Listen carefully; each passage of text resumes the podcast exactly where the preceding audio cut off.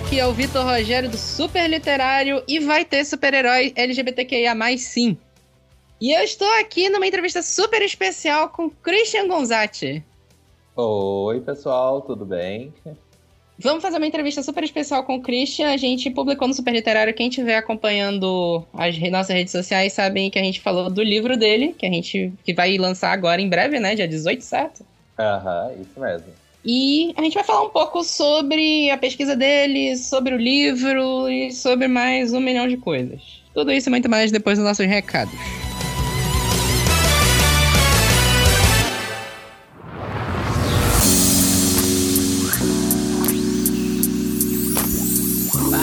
Pessoal, vamos para os nossos recados de hoje. Sempre lembrando para vocês seguirem a gente em todas as redes sociais, superliterário, Instagram, Twitter e Facebook. E lembrando que a gente tá também agora no TikTok e no Kawaii com a coluna Lit News e outros microvídeos. Vocês podem dar uma chegada lá, pesquisar por Super Literário e ver o nosso conteúdo. Lembrando que nesse episódio a gente entrevistou o Cris Gonzatti e a gente vai deixar no post no nosso site superliterário.com.br as redes sociais dele. Você vai poder acessar, seguir ele e também vamos deixar o link do livro que a gente discute na entrevista também, que é o Pódio LGBTQIA+ ser um super-herói no Brasil. A gente vai deixar o link do site, que o livro tá em pré-venda, e o lançamento vai ser na PocCon, dia 18 de junho. Lembrando também que vocês podem mandar recados pra gente. Estamos sem recados hoje, mas vocês podem mandar reviews, sugestões de pauta, reclamações, ideias, qualquer coisa do gênero, pra gente no e-mail revistasuperliterário.gmail.com. Manda lá que a gente fala aqui e passa adiante. Vocês podem mandar comentários nas redes sociais também que a gente fala aqui. E é isso, fiquem agora com essa entrevista super especial que a gente fez com o Christian Gonzatti. Até mais.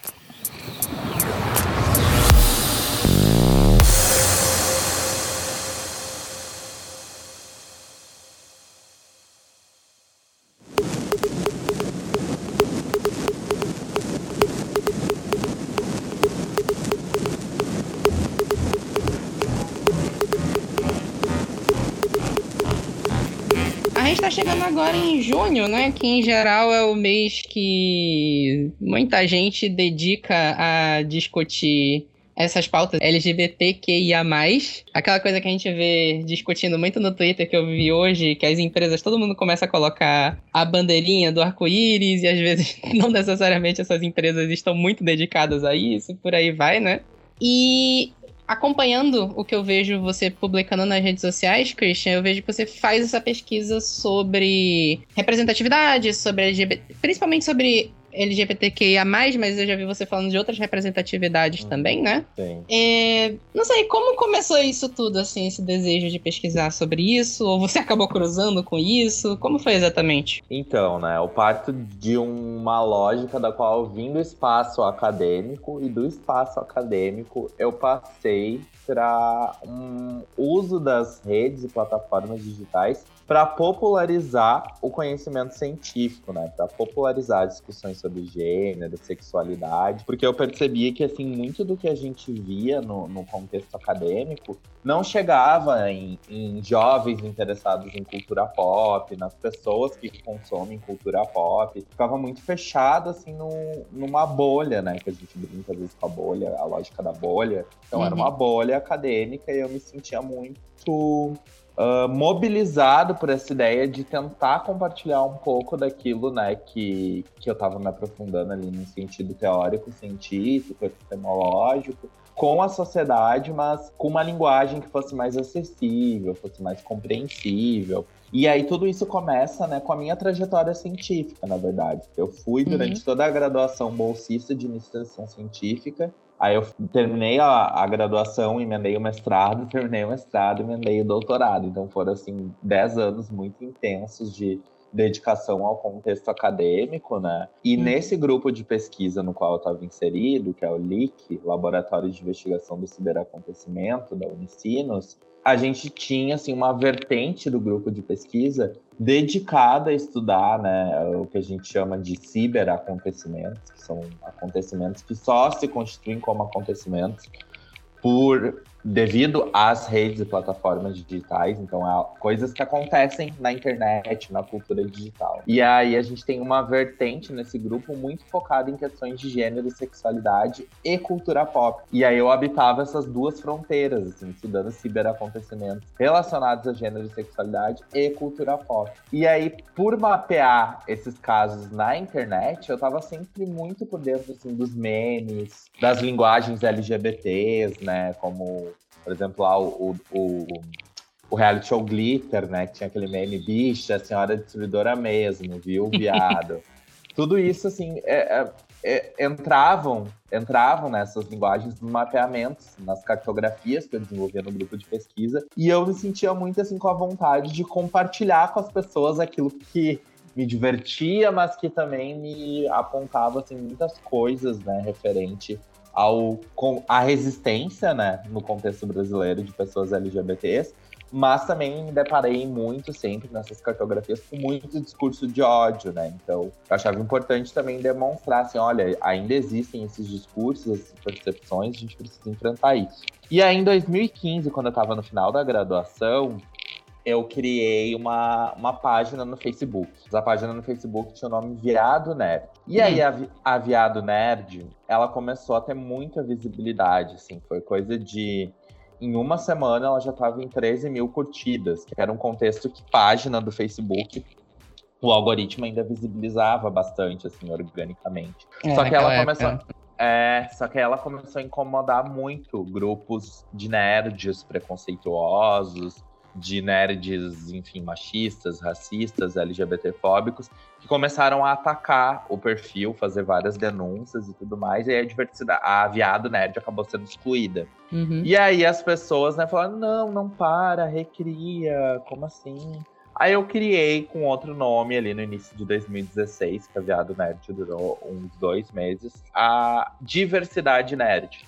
Daí pensando né, em focar realmente assim uma diversidade que fosse mais interseccional naqueles memes, porque tinham muitos casos relacionados a racismo, a pessoas com deficiência que a gente mapeava, né, eh, questões indígenas.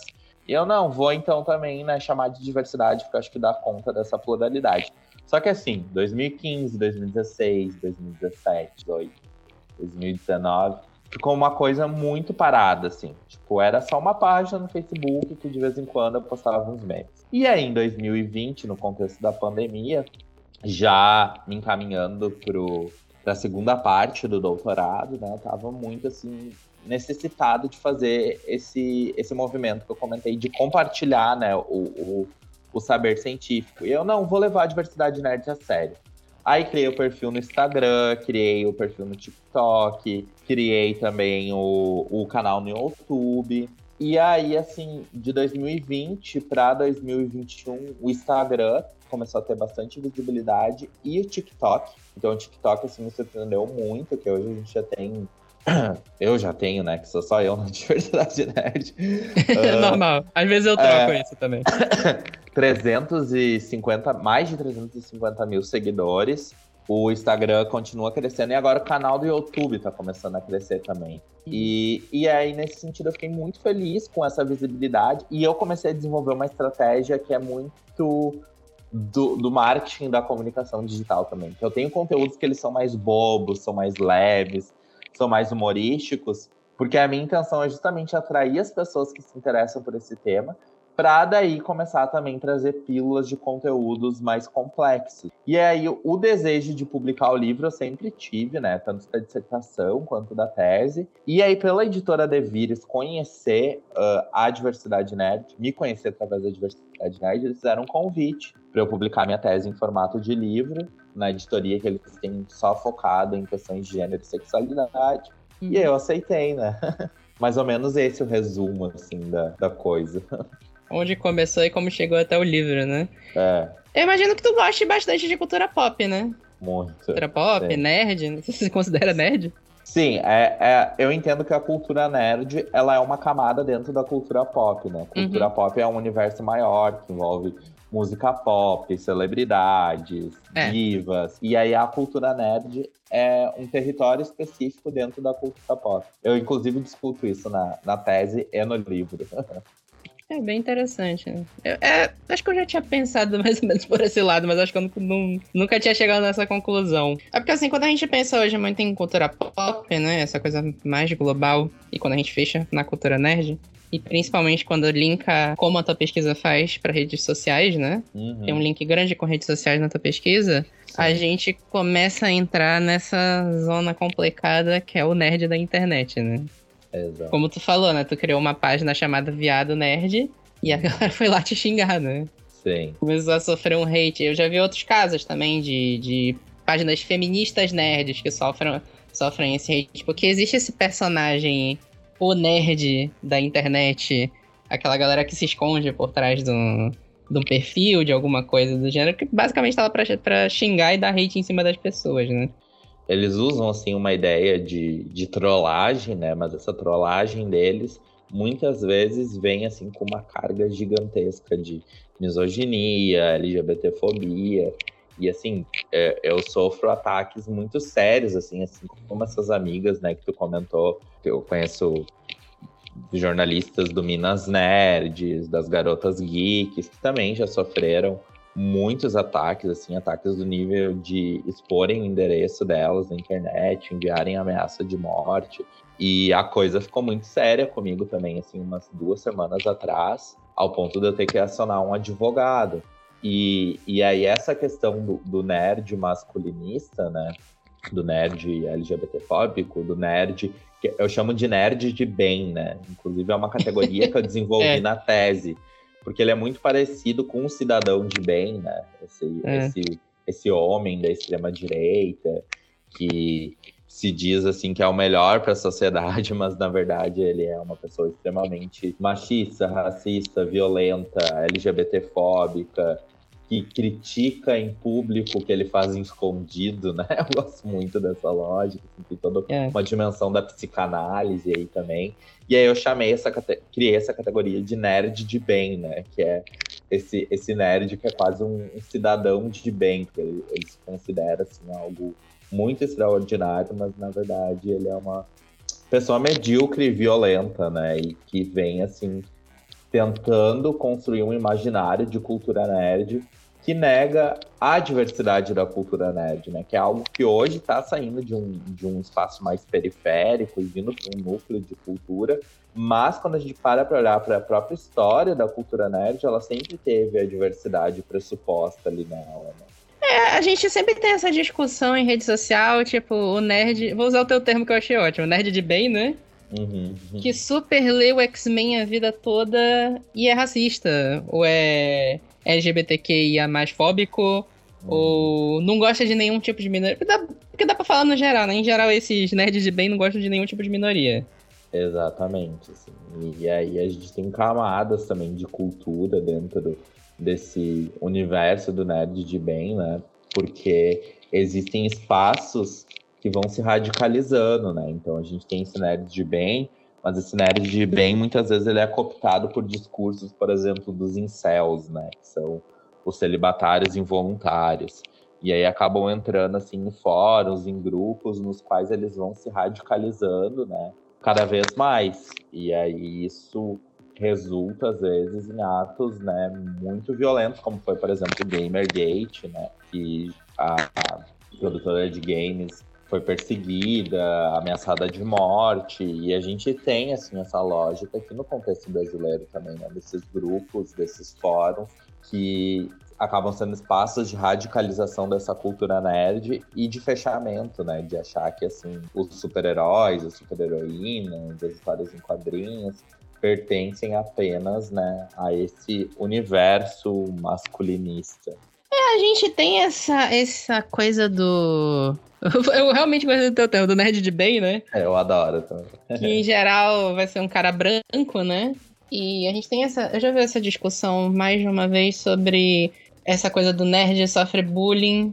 E como a grande maioria dos nerds que sofre bullying e são brancos, meio que acabam se direcionando para um tipo de radicalização. De virar um nazista, de virar um incel, alguma coisa do gênero, que é aquela coisa, tipo assim, o cara, ele tem o privilégio dele de ser branco, de ser homem, em geral a gente tá falando de homens aqui, né? Uhum. E dói demais nele não ser privilegiado. De alguma forma, sofrer bullying e não ter esse privilégio que prometeram para ele a vida toda.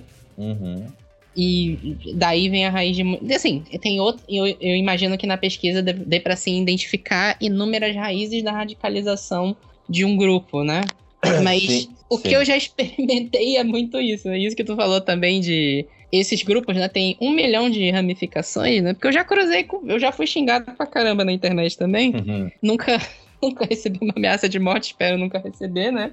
Mas, sei lá, algum dia desses eu compartilhei alguma algum texto sobre é, gordofobia, sobre aceitação do corpo, esse tipo de coisa. Eu sou gorda, né?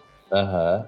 E eu descobri que tem uma linha de pessoas que se consideram templários da igreja ortodoxa e são marombeiros. São malhadores. Eles se autotitulam Meu marombeiros. Deus, meu Deus. E eles foram lá me xingar. Eles foram realmente lá me xingar. Mas cinco pessoas se juntaram pra me xingar, todos com um, um símbolo lá, cara. Que eles, não, nós somos nerds templários e malhamos.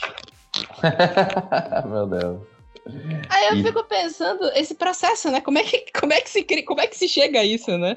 Sim, é, é bem complexo, né? Porque cada nicho desses exige assim um, um mapeamento, né, cultural, uma cartografia da cultura para tentar entender as lógicas, os sentidos, as linguagens. E, e esse caso da, da gordofobia, eu também tive assim um episódio bem recente em que eu utilizei uma tirinha que estava viralizando nos Estados Unidos, que tinha assim as princesas da Disney, né, magras e as vilãs gordas. E daí eu postei Uhum. aquilo ali para discutir, né, como a representação midiática é importante para a gente construir a imagem de si e para construir a imagem do outro. E meu Deus, a quantidade, minha deusa, né? Meu Deus, não. Já, minha Tá deusa, a, a quantidade de comentário odioso que rendeu aquilo, porque a publicação meio que, né, entre aspas, viralizou no, no Twitter. E assim, as pessoas falando, daí começou a surgir uma rede de conspiração de que eu, ah, por ser gordo, né, eles achavam que era ofensa, e eu nem sou gordo, tá? Tipo, eu não sou uma pessoa gorda que é lida como gorda pela sociedade. Uhum. né? E, e é, eles estavam utilizando, muita gente chamando, né, de gordo, porque pra eles gordo é ofensa, né? É. E eu achando ridículo aquilo, e daí eles não, porque daí tu é gordo e tu quer influenciar todas as crianças a serem obesas e a ficarem doentes. É isso que tu tá fazendo, é criminoso. E assim, uma lógica que é, é- chega a ser ridícula e que é muito próxima de todas as teorias da conspiração, de todas as lógicas ah, equivocadas que a gente vê em relação ao gênero, né, e à sexualidade na sociedade brasileira. Que acham, por exemplo, que ideologia de gênero é, pregar a transformação de meninos em meninas, que é a incitação à pedofilia, que é a sexualização de crianças. Então, todo esse caldo cultural da ignorância, né? Ele está muito relacionado à, à organização desses grupos na internet, né? A internet, diferente do que previa lá os teóricos, alguns teóricos da cibercultura da- do final da década de 90, que ela ia ser um- um espaço democrático, e um espaço de construção dos saberes, ela vem sendo atravessada assim por um por uma potencialização né, da, da ignorância desses espaços ah, de ódio, desses territórios de ódio. Ela tem um lado, né, obviamente, mais ah, dedicado aos saberes, à resistência, à construção de alteridades, mas tem também esse, esse, esse lado muito, muito perturbador e que inclusive acaba, né, ah, resultando numa crítica que a gente precisa lançar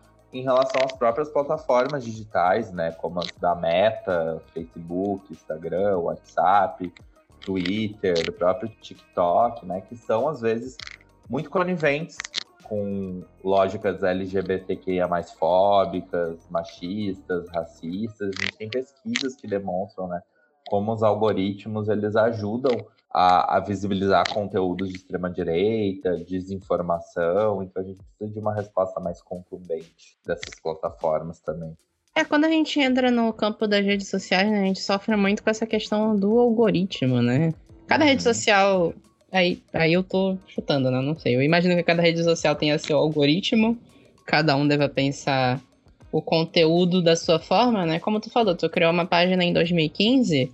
Lá atrás, é, o, o Facebook entregava para os seguidores o conteúdo da página, né? Uhum. Hoje em dia, acho que o Facebook entrega 10%. Tu tem uma quantidade de seguidores, ele entrega por padrão 10%. E o resto você pode atingir, dependendo do que esses 10% vão fazer ao serem atingidos pelo conteúdo. Então, se ninguém comentar, não chega em mais ninguém meio Sim. diferente, acho que é o que o TikTok tá fazendo agora, né? O TikTok tá crescendo, eu imagino Sim. que eles entram. Porque eu entrei esses tempos no TikTok também. Eu era meio contra o TikTok, aí eu acabei uhum. entrando, acabei A gente gostando. acaba se rendendo, né? É, a gente acaba se rendendo. Porque também o Instagram tá insuportável, né? Sei, muito difícil, é. muito difícil. E, e assim, que acaba sendo muito problemático também é que esse algoritmo, para além né, das lógicas de espalhabilidade, porque eles querem, na verdade, né, que a gente pague, que a gente faça campanha impulsionada, campanha de marketing digital ali utilizando gerenciador de anúncios, uh, porque o foco né, de rede social, o, o, foco passou a ser né, a mídia social, né, a transformação daquele espaço em mídia para gerar receita, gerar lucro.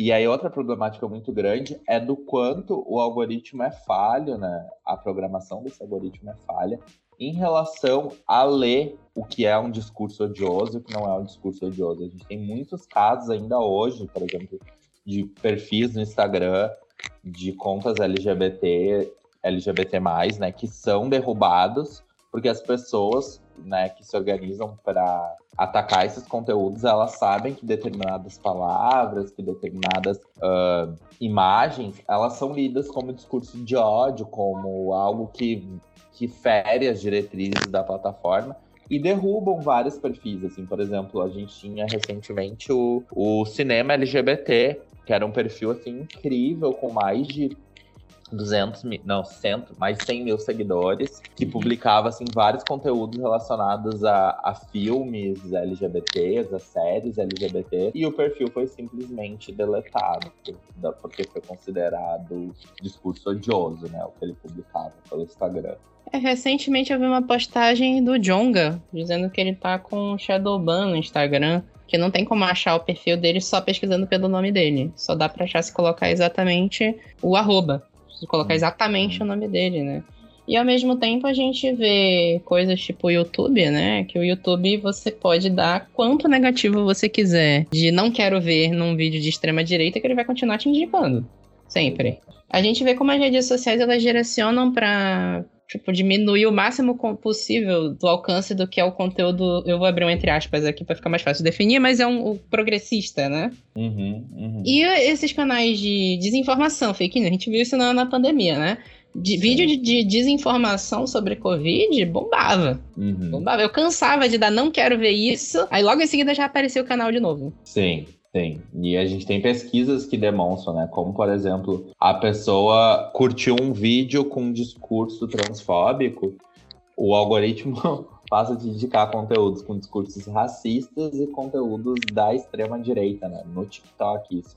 E o YouTube da mesma maneira, assim, pesquisas, inclusive assim, no âmbito acadêmico e também investigação de repórteres, tem uma investigação muito legal do Intercept, que demonstra como o YouTube, né, por exemplo, para conteúdos gamers, conteúdos de entretenimento, passa também a indicar muito material da extrema direita. Então são espaços que visibilizam assim desinformação, né, que visibilizam discursos de ódio e que acabam promovendo, né, todo esse fechamento que a gente tem no, na contemporaneidade em relação a entender realmente o que é gênero, o que é sexualidade, o que é diversidade e como isso vai reverberar lá na própria, uh, nos próprios ataques em relação à construção de uma educação que vai pautar a diversidade, que vai pautar gênero, que vai pautar sexualidade. É, porque no final eles acabam meio voltando para aquele argumento, né? Que é o, é o que tá na sinopse do teu livro também, de. Sim. Ah, as criancinhas, meu Deus, vão acabar com a infância das crianças brasileiras. A criança sob ameaça, né? Criança sabe, a minha infância será destruída.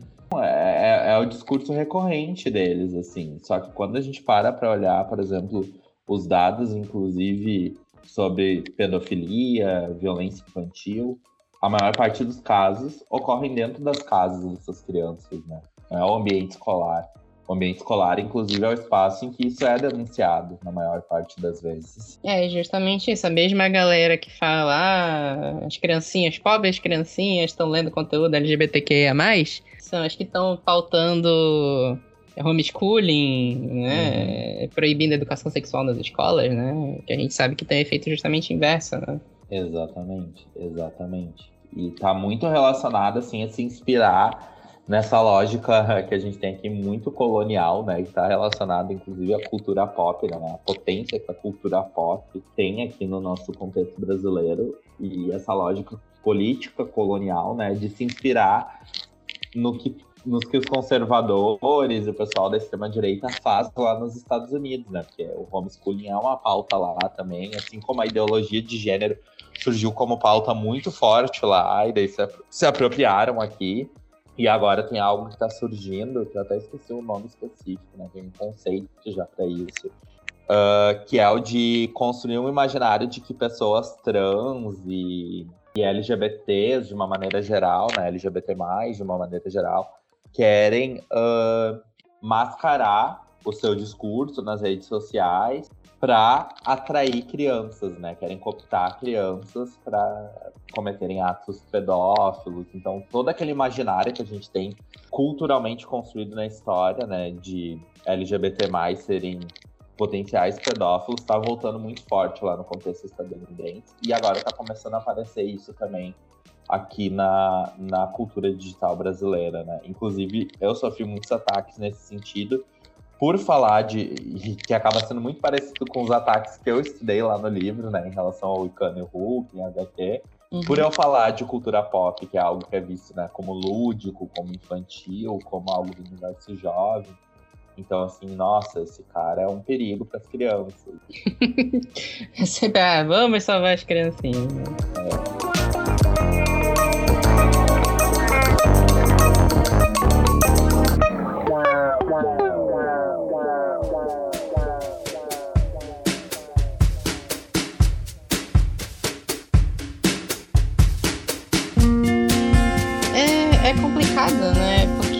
ao mesmo tempo que a gente vê toda uma organização da extrema-direita, né? E às vezes até da direita junto também.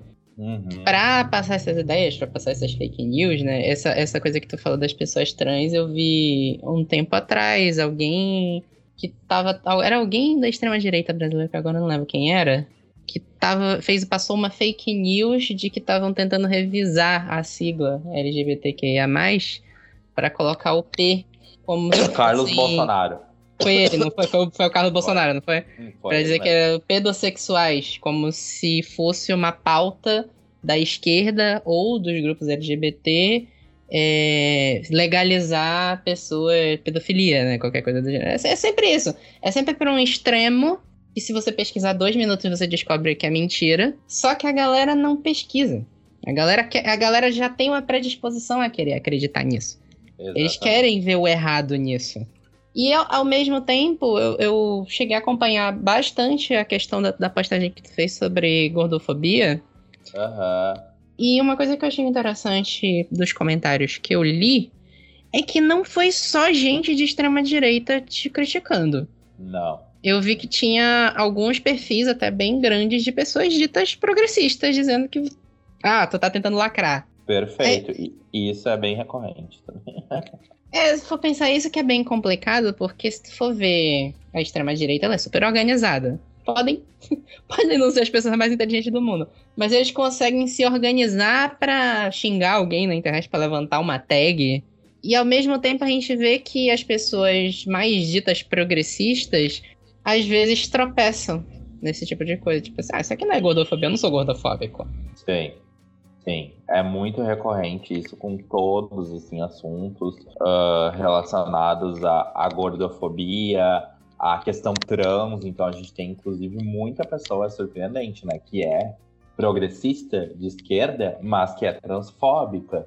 E isso é, assim, eu acho muito assustador, né? Porque, assim, é, são violências que a gente visa combater, né? Porque a gente sabe que o, o espectro político da esquerda acaba sendo o espaço mais acolhedor né, em relação a essas pautas voltadas à diversidade, à gênero, à sexualidade, questões uh, relacionadas às corporalidades, mas tem muita, muita ignorância, né? Assim, é muito recorrente, por exemplo, a ataques relacionados a, ao identitarismo, que eles chamam, né? Ah, tudo relacionado a LGBT, é representatividade, é identitarismo, é pós-modernismo, né? O pós-modernismo nem os teóricos sabem muito bem definir o que é pós-moderno, né? E as é. pessoas é. utilizam o pós-moderno para qualificar assim, tudo que é que incomoda, né? A linguagem neutra, então, meu Deus, minha Deus. Se usar a linguagem neutra, vai ter muita gente, né, infartando e falando que é ridículo, que é, inclusive, progressistas, né?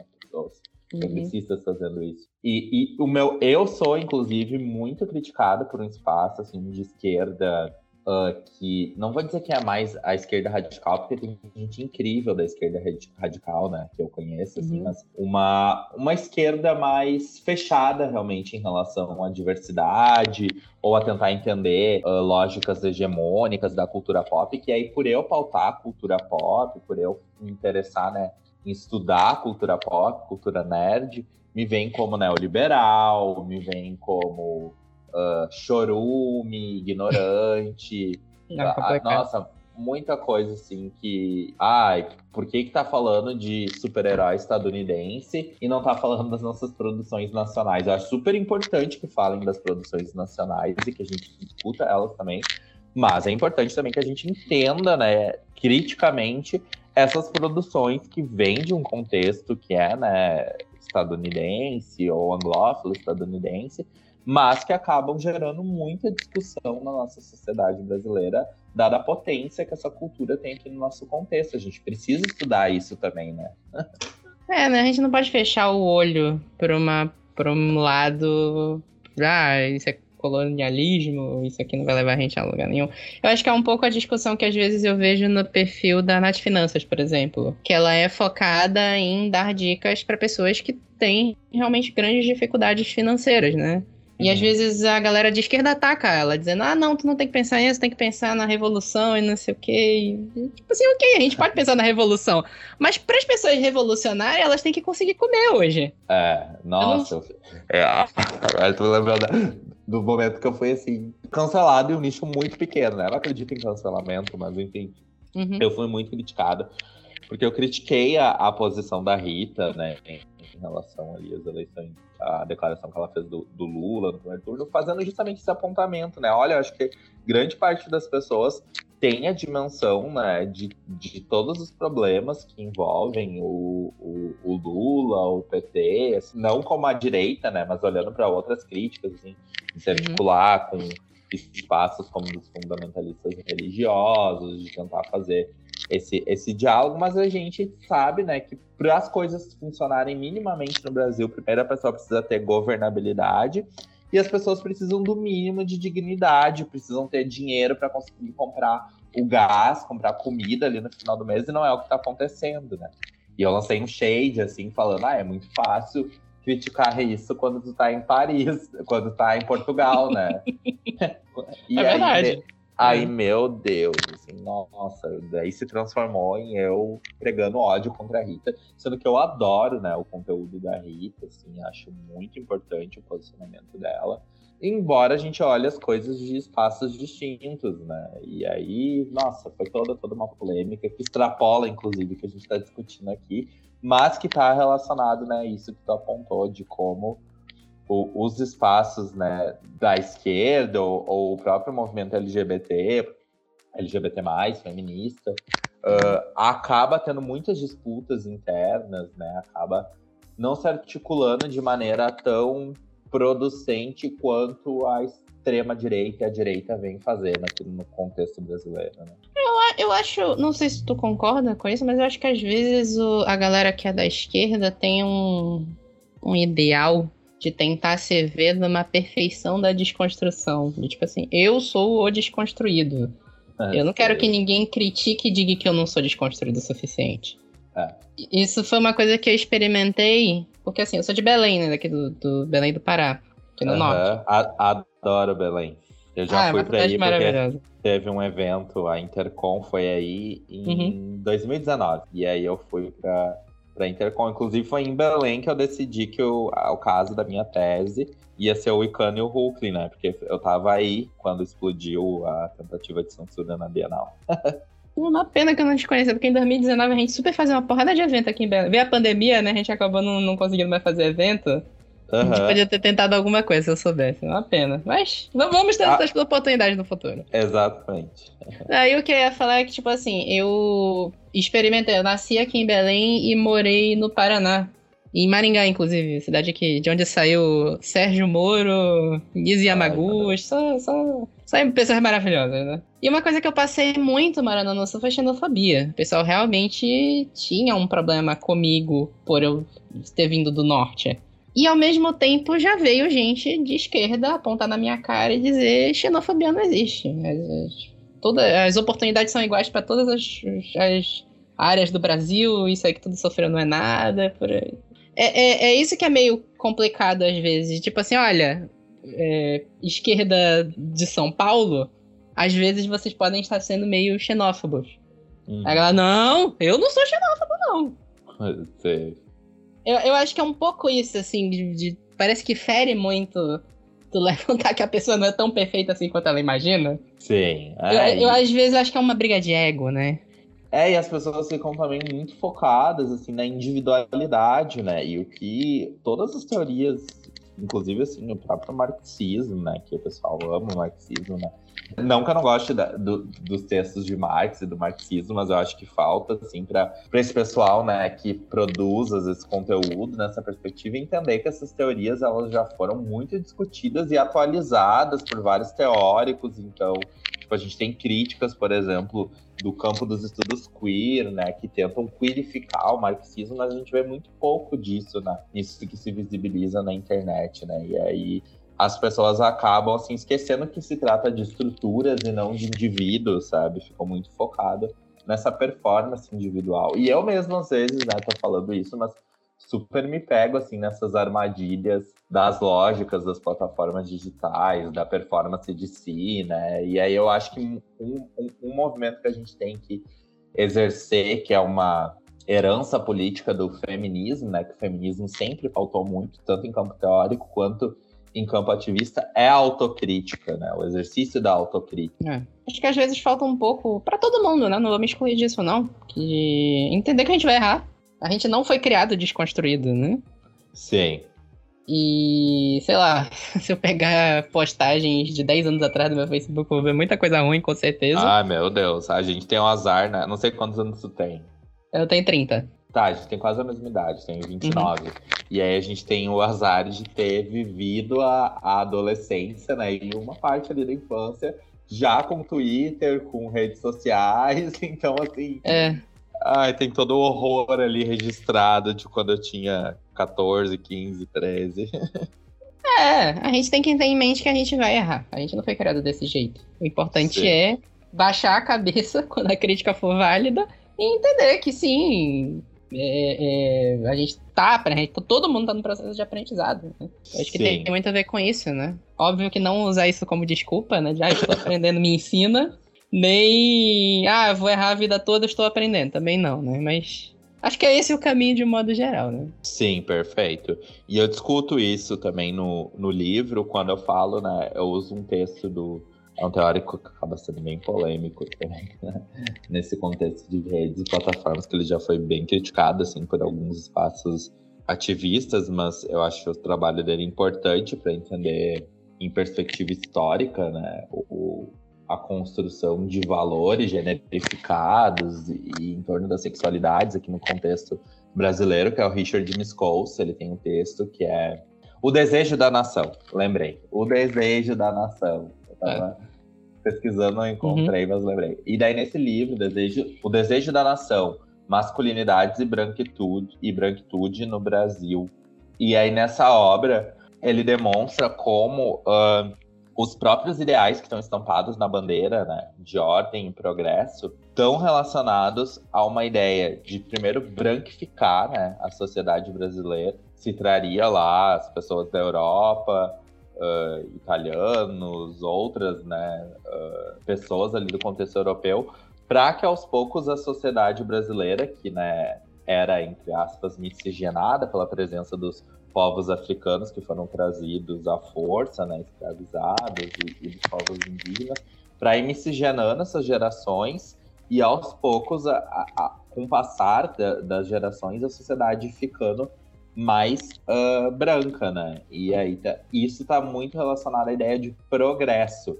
E a ordem para a nação, né, seria assim controlar toda a diversidade, regular a, as diversidades que existiam em relação ao corpo, à crença, à expressão da sexualidade e seguir um modelo europeu, né, de uma masculinidade e uma feminilidade que tomam como base o cristianismo, a heterossexualidade.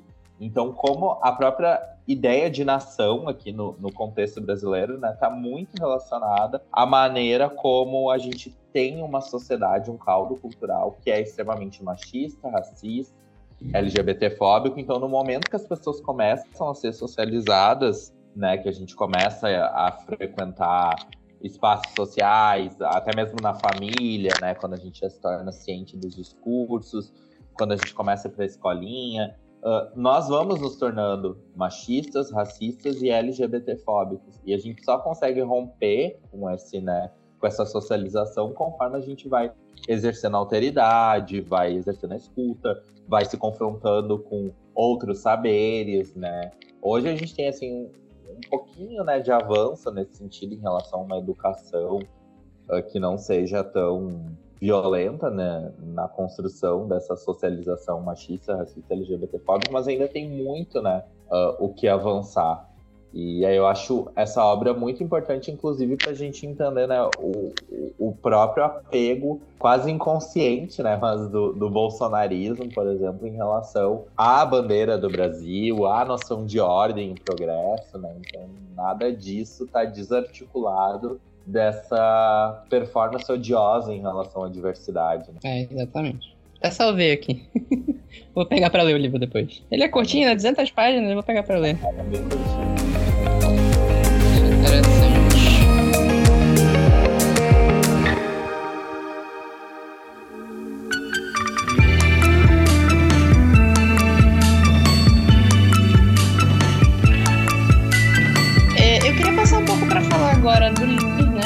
Título pode um LGBTQIA ser um super-herói no Brasil, né? Tu falou que tu tava aqui em Belém quando tu, tu decidiu que ia iniciar a pesquisa dele? É, eu já, a pesquisa dele eu já vinha fazendo, né? Assim, as uhum. bases teóricas, né? Já vinha lendo sobre cultura nerd, sobre gênero e sexualidade, sobre estudos queer, mas eu não tinha o objeto ainda, né? que eu iria analisar na tese para demonstrar a operacionalização daquelas teorias, daqueles conceitos que eu estava propondo. E aí, quando eu estava em Belém, passou assim no Jornal Nacional, quando eu estava num. Ai, num. Eu não vou lembrar o nome, mas era um, um restaurante típico, assim, é estranho esse nome, né? Restaurante típico, mas é que tinha várias comidas, assim, por exemplo, maniçoba, né? É maniçoba que se fala. Uhum, né? maniçoba. Maniçoba. Não, era o Tomás? Eu acho que era. Isso. Acho que é o muito... Tomás, né? Em geral as pessoas levam, levam quem vem de fora lá. Muito Porque bom. Porque tem todas as comidas juntas, né? Aí dá pra pessoa decidir o que ela quer provar. Isso, eu provei tudo, assim. Comi. Ah, eu acho que é uma maniçoba que tinha o. A planta, aquela que adormece a, a boca. A jambu. O jambu. Acho mas era... quase, quase, todos os pratos eles servem com jambu junto. Ah, era muito bom, gente, assim, nossa. é muito bom, é muito bom. Uma delícia. Aí eu comi até de sobremesa, acho que foi sorvete de tapioca. Ai, que delícia. Ou picolé, picolé de tapioca. Muito bom, que a gente não tem picolé de tapioca aqui no Rio Grande do Sul. E eu não, né? amei, né? assim, queria trazer já o picolé de, de tapioca. Uhum. E aí tava passando no Jornal Nacional a tentativa de censura da Bienal, né? Tudo que o Crivella fez lá no, na internet, que ele publicou no Twitter, o vídeo falando que a HQ era um perigo para as crianças. E quando eu olhei aquilo com o Icano e o Hulkling, que eu já conhecia, né, dos Jovens Vingadores, eu hum. fiquei, gente do céu. É o, porque eu já vinha pesquisando polêmicas envolvendo diversidade na cultura nerd. E aí essa foi, assim, a, a, polêmica que eu disse, não, preciso tomar ela como objeto. E aí ganhou uma proporção tão grande aqui no contexto brasileiro que não tinha como não ser o objeto, né, de quem está estudando ataques contra a diversidade na cultura nerd. É, né? É, aí virou a, ori a, ori a original, né? O foco principal do livro, né? Ele inicia nesse caso, né? Que foi uma, tentativa de censura, não dá pra dar outro nome, né? Censura. Eu lembro que eu vi na época ele falando, ah, ele, ele deu a entender que era uma HQ de pornografia, né? Sei. Que era. Ele sempre bota isso, né? Sim, é isso que a gente falou da criança sob ameaça, que assim, qualquer representação LGBT para eles é sexualizar crianças, é incitar a pedofilia.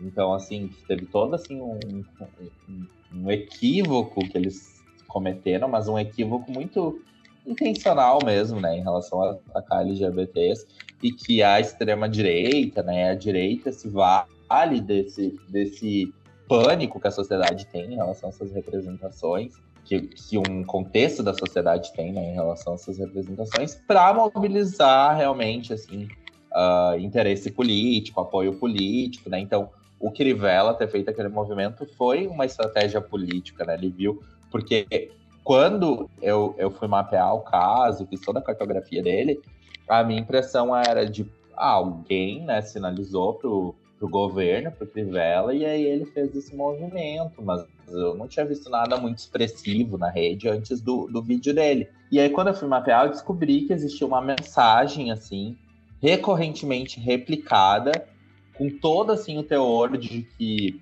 ela utilizou bots, inclusive, para ter visibilidade, que parecia ter circulado em grupos de WhatsApp, mas pela própria linguagem, os emojis que utilizava, mas eu só consegui ter acesso a ela, né, uh, no Twitter, e que ela começava, assim, uh, no dia 2 de setembro, quase cinco dias antes, né, cinco dias antes da, do vídeo do, do Crivella.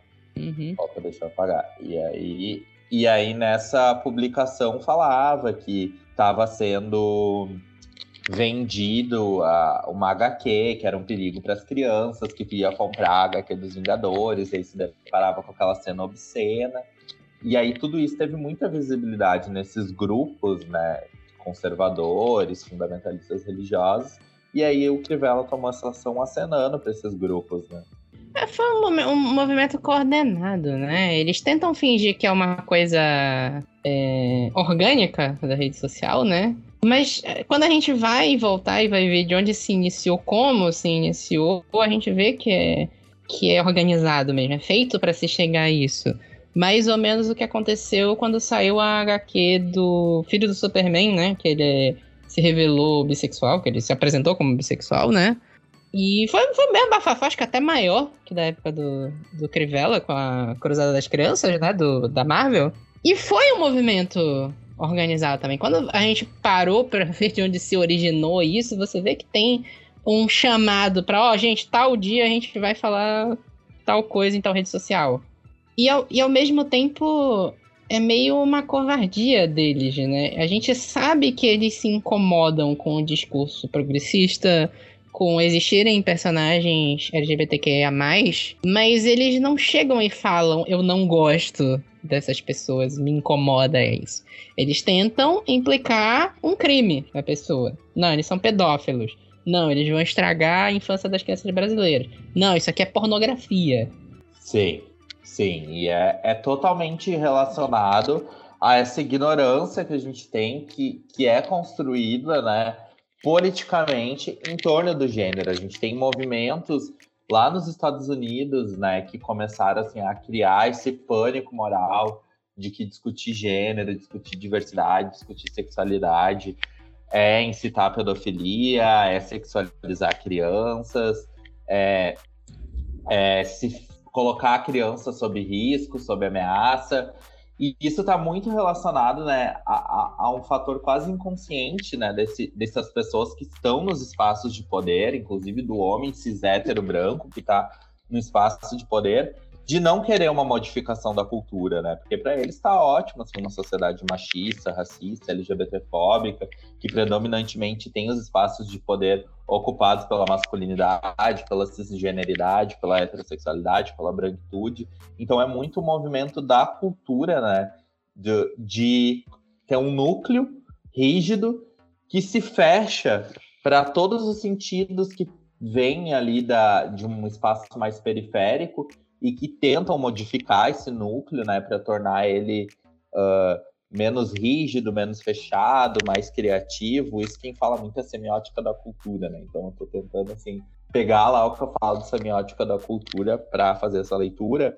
E aí tem uma tendência ao conservadorismo muito grande no núcleo da cultura, porque ele quer conservar os signos, ele quer conservar a cultura da maneira como ela tá, porque ele não está disposto a abrir mão do poder, né? Acho que é meio aquilo que eu falei também do. O cara não aceita não ser todo esse privilégio na mão dele, ou não aceita não ser o foco, ou não aceita não ser o público-alvo de tudo, né? Sim. Sim, é um isso pouco, mesmo. Um pouco essa coisa que a gente viu agora no comercial da, da Volkswagen, né? Do, do Polo, que eles colocaram um casal gay dois um casal, dois homens, né, se beijando no, no, comercial. E aí choveu hate na internet, gente vendendo o carro porque, ah, não, carro de gay, não quero.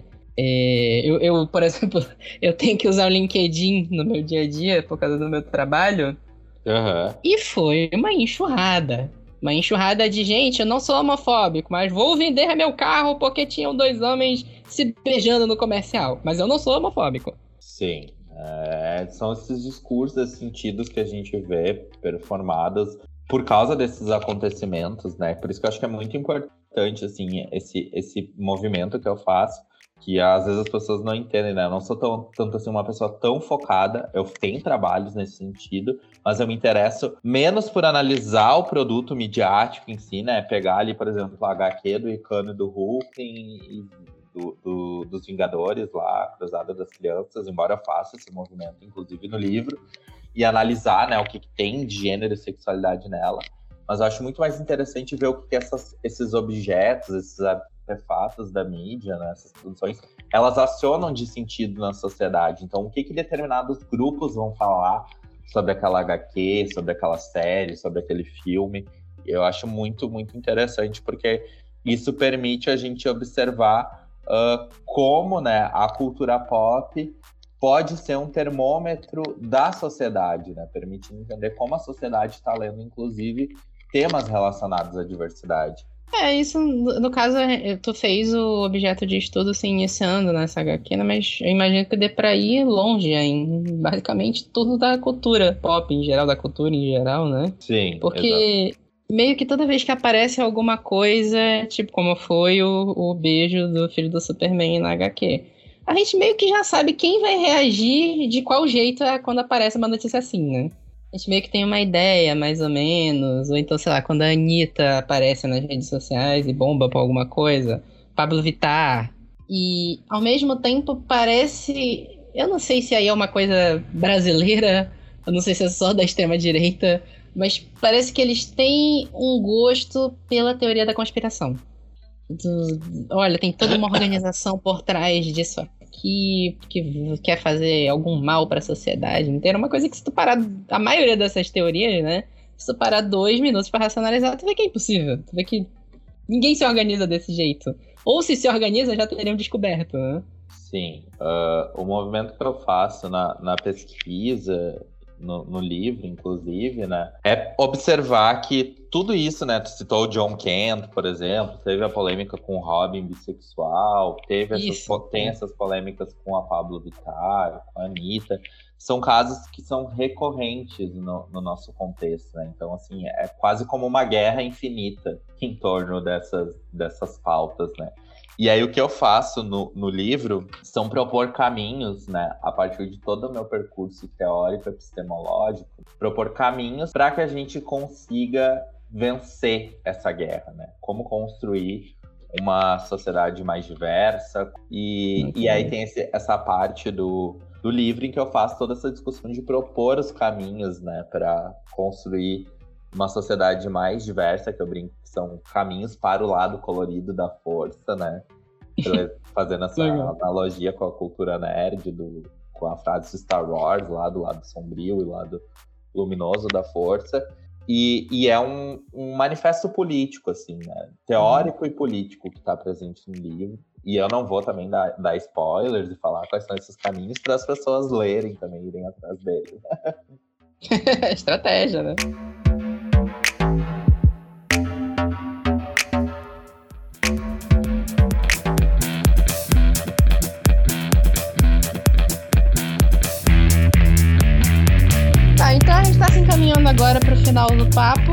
Aqui o espaço aberto para você divulgar as suas redes, falar do livro, falar do site onde ele está à venda. Você vai estar tá na PocCon, né? Sim. O lançamento vai ser lá, né? O lançamento vai ser na PocCon, dia 18 de junho. Vai ter uma sessão de autógrafos comigo lá. E as pessoas também vão poder adquirir o livro que vai estar tá à venda pela editora, né? A editora também vai estar lá presente com as cópias. Então dá para comprar lá na hora e, e, já me conhecer, enfim, conversar, fazer uma fotinho, receber a assinatura no livro. Eu não gosto de falar autógrafo, que eu acho tão estranho, né? Eu não sou celebridade para dar autógrafo. Mas uh, vai ser bem legal. O livro já está em pré-venda com um precinho com desconto no, no site da editora Queer Livros, né? A, a editora Devires, ela tem um site que é o Queer Livros, que é só dessa parte focada em gênero e sexualidade. Então, se colocar ali no Google Queer Livros, você vai encontrar o site e, e lá já está em pré-venda. Ou entrar em qualquer uma das redes sociais da, da Diversidade Nerd, né? Uh, que tem lá o, o link na bio de todos os perfis do Instagram, do TikTok, do Twitter. Uh, e nesse link tem também o link para pré-venda, né? E aí as redes sociais da, da Diversidade Nerd é arroba Diversidade Nerd underline no Instagram e arroba Diversidade Nerd no TikTok. No YouTube é canal Diversidade Nerd. E o Twitter né, é o meu pessoal, arroba Cris Gonzatti, ou Cris Gonzatti, Diversidade Nerd.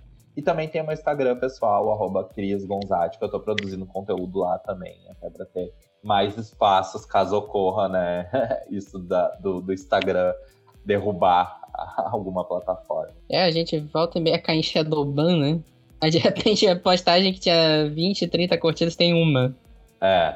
É bom focar em mais, mais redes sociais ao mesmo tempo.